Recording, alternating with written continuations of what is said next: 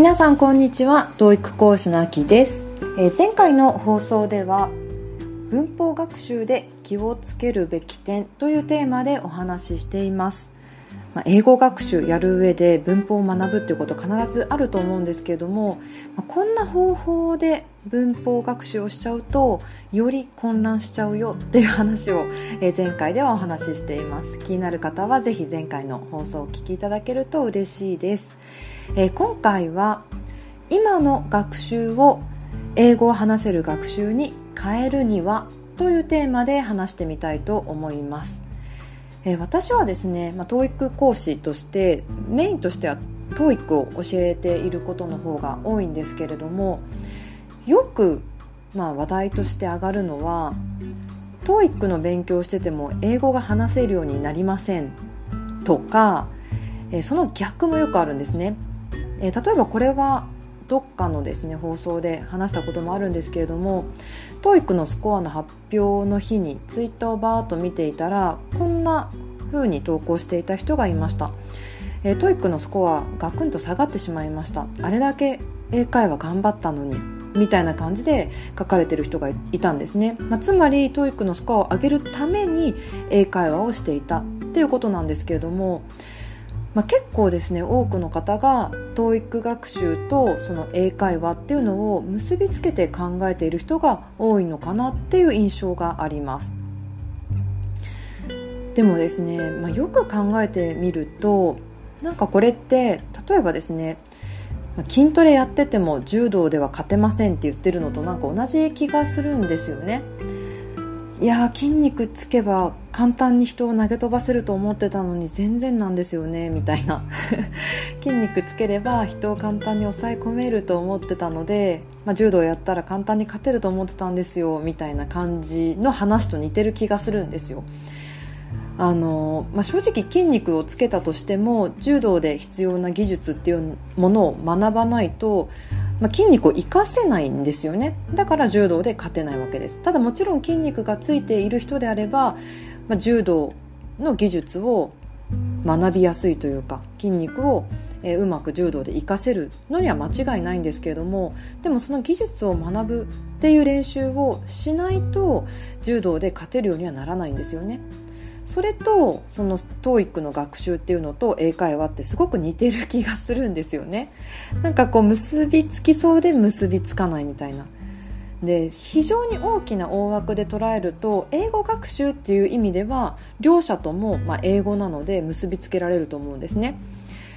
まあ、教育学習をやるにしても英語力必要だし英会話やるにしても英語力が必要っていう意味では両者とも英語っていうキーワードではつながっているんですけれどもじゃあ果たしてあの英会話をできるようになりたいのに TOEIC の学習をやることが効率的と言えるのかどうかっていうことなんですよね。もちろんね無駄とは言いませんよ 英語っていう部分ではあの同じ分野のことを英語っていう分野でやあの学習しているのであれば無駄とは言わないですけども効果的か効率的かって考えるとそうじゃない気がするんですよね。で例えばですねこの間あの数日前に私の所属する学校でミーティングがありました。え、1年、まあ、もう授業が終わったのであのその振り返りとして、まあ、いろんな先生がですねあの、まあ、授業内容を発表したりとかこんな気づきがありましたみたいなことをシェアしてくださる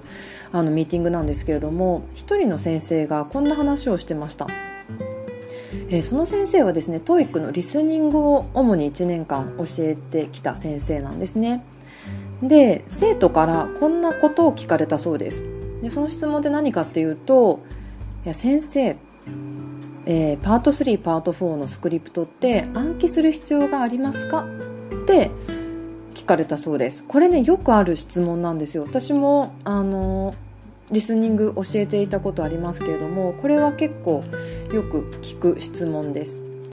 皆さんだったらどう答えますか、まあ、もちろん聞いている方先生ではない方がほとんどだと思うんですが暗記する必要ってあるんでしょうか？でもちろん授業の目的としては英語力を上げる、まあ、リスニング力を上げてそれを TOEIC のスコアに結びつけるっていうのが一番の目的ですよ。英会話の授業ではないので TOEIC の授業での質問っていうことをちょっと重きに置いて考えてみましょう。でじゃあその先生なんて答えたかっていうとこんな風に答えたそうです、えーはえー、暗記をする必要はありませんと。パート3パート4スクリプトなんですけれども暗記する必要はないですよ。なんでかっていうとその内容自体がそのまんま試験で出てくる確率っていうのは相当低いと。なので暗記する必要はないですよ。ただそれよりも大事なのは音符って言って、まあ、音の変化のルールですよね、まあ、例えば「a lot of」とかも「a lot of」って発音しないじゃないですか。聞こえ方としては「a lot of」みたいな感じで聞こえる。なんでかっていうと「あ」と「ロット」と「オブが」えー、くっつきくっついてそんな風に聞こえるんだよと。でちなみにロットの t が母音に挟まれると d みたいな発音になるんだよ。だからアロロみたいな音になるんだよ。みたいな法則を学んでおいた方が他の、え単語でもそれが活かせますよねと。でその時にその音符っていうのが分かっていれば、えー、論理的に音の変化に気づくことができるようになって結果リスニング力も上がっていきますよ。なので、えー、そっちの方が大事ですっていう話をしたそうです。はい。でねこれを聞いた時に私ねその通りだなって思ったんですね。本当にその通りだなと。あの暗記する必要はありますかと聞かれて暗記してくださいってなるとおそらくその学生の、えー、目的の一番上に暗記っていうのが来ちゃうと思うんですよね。でもそうじゃなくってそれよりも大事なのは音の変化に、えー、意識を向けることだよっていう指導はすごくいいなって思いました。あの音のね、音符っていうのを理解しておいた方がいろんなところで応用が効いて聞きやすくなるよと。なんでこんな風に音が変化するんだろうなんでこんな風に聞こえるんだろうっていうのを理屈で分かっておいた方が、まあ、応用できて結果的にリスニング楽になるよっていうその教え方その先生の指導の内容本当にそう思ったんですね。で何が言いたいかっていうとじゃあ逆にですね今言ったのは TOEIC のリスニングの授業の中でのアプローチ方法ですただ逆にそれをじゃあ英会話ってなった時にどういう指導方法になるかっていうと私だったらですねもし英会話で、はい、このスクリプト、えー、暗記する必要ありますかって聞かれたらもし英会話の授業だったら暗記してくださいって間違いなく私だったら言うと思います。それをまず、え一つの目標にしてくださいってまず言いますね。でなんでかっていうと暗記することによってそのフレーズ、えそこで使われている英語のフレーズとかが、まあ、自分のものになりますよねまず。でそれがいつか自分の言葉として会話の中で出てくればいいよねっていうえー、まあ、最終的な目的があるのでだから暗記してくださいっていうふうに言うと思います。でこれだけ違うんですね。リスニングに重きを置いている指導の方法と英会話に指導あの目的を置いている指導ではこれだけ違うっていうことです。リスニングを上げるっていうふうに目的を置いた場合には暗記は、えー、目標としなくてもいいっていうのになる一方で英会話であれば暗記してほしいっていうアプローチ方法に変わるんですよね。なのであの同じ素材を使っててもその学習方法が異なるっていうことです。じゃあ皆さん今例えば TOEIC の学習している方も多いと思うんですけれども今どんなことをやれやられてますかね？多分 TOEIC の学習をしている人の中で一番多いのは問題集の問題を解くっていうことをされている方が非常に多いと思います。まあ、当然ですよね。問題を解くっていうのが 試験でも同じスタイルで出るので問題を解いてあの知識を蓄えたり、まあ、整理したり確かめるってことを必ずやってるとは思うんですけれどもじゃあもしそれを英会話に生かしたいってなったらどういう学習に変えればいいのか皆さんだったらどう変えますか、えー、パート7、えー、文章読み終わりました解き終わりました。まあ、解くっていうことももしかしたら英会話を目的に置くんであれば問題を解くってことしなくてもいいかもしれないですよね。で、え、普段だったら問題を例えば解いて、えー、答え合わせをしてでその次に皆さん何してますか？TOEIC の学習おそらくわからない単語をチェックすると思うんですよね。えー、これ分かんなかった。なんて読むんだろう。なんていう意味だったんだろう。みたいな感じで。で、次読めるように、次何かの文章でその単語が出てきた時に読めるようにしておくっていうことをおそらくしますよね。でも、もし英会話という目的を、まあ、目えー、英会話という目的にするのであればそれよりももっと大事なことってありますよね知らない単語を分かるようにしておければまあ一番いいかもしれないですけども私はそれよりも大事なのは英会話の上ではじゃあ文章の中で使えそうな表現ってないかなっていうのを見るべきだと思います。で知らない単語をじゃああのチェックして使えるようにできるかっていうと逆にそれって難しいと思うんですね。なんでかっていうと今その時初めて知った単語であるんであれば今まで出会ってこなかった単語である可能性が高いですよね。つまりそんなに使用頻度としては高くない単語。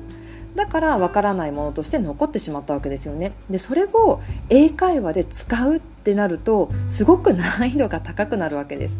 なので知らない単語を今までは、まあ、あの問題解くとか、えー、文章をちゃんと正確に読めるようにっていうことで知らない単語をチェックしてたと思うんですけれども英会話っていう目的を、えー、達成するためにはそこじゃなくてあの使える表現っていうのを逆に書き留めておいたりとか言えるようにしておくっていうことの方が大事なんですよね。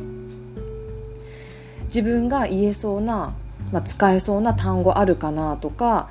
えー、こんな場面でいつも英語を使いたいんだけどもそれに適した単語ってあるかなとか、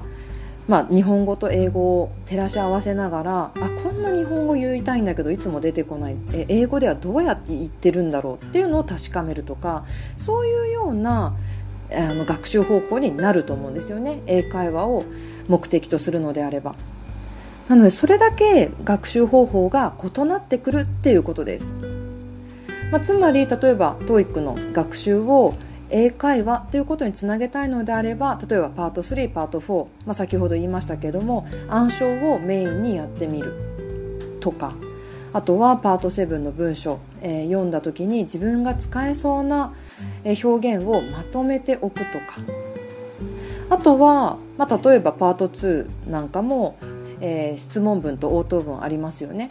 でいつもだったら ABC からね適切なものを選んで問題を解くっていうことをやって終わり内容を確認して終わりかもしれないですけれども私が結構やっていることは質問文を聞いた上でそして正解文を自分の口でパッと言えるか。まあ、もちろんそれはインプットした後ですね。パート2の質問文と正解文をきちんと自分でインプットした後にじゃあえー、今度は何も見ないで質問文を聞いたら、えー、正解文が言えるかどうかっていうのをやってみるとか。そういうことをそういった練習をすることで英会話につなげられるんですよねきっと。これだけアプローチ方法学習方法が異なってくるっていうことです。はい、なのであの今のね TOEIC のスコアを上げたいっていう思いで勉強している内容とはちょっと違うのが お分かりいただけたんじゃないかなって思いますがいかがでしょうか？あの素材自体は TOEIC の、えー、TOEIC で使われている素材自体は本当にあの英会話の中でも使えるものが多い気がします、えー、パート2とかパート34なんか見てみるとあもうこのままこのまんまこの内容のまんま喋れたらいいのになって思うものがすごく多いです。それをぜひ英会話にねつなげようとするのであれば、まあ、そういったアプローチの方法をとってみてください、はい、ということで今日は今の学習を英語を話せる学習に変えるにはというテーマでお話ししました。えー、最後までお聴きいただきありがとうございました。皆さんの英語学習が楽しいものでありそして効果的な結果が出るよう応援しております。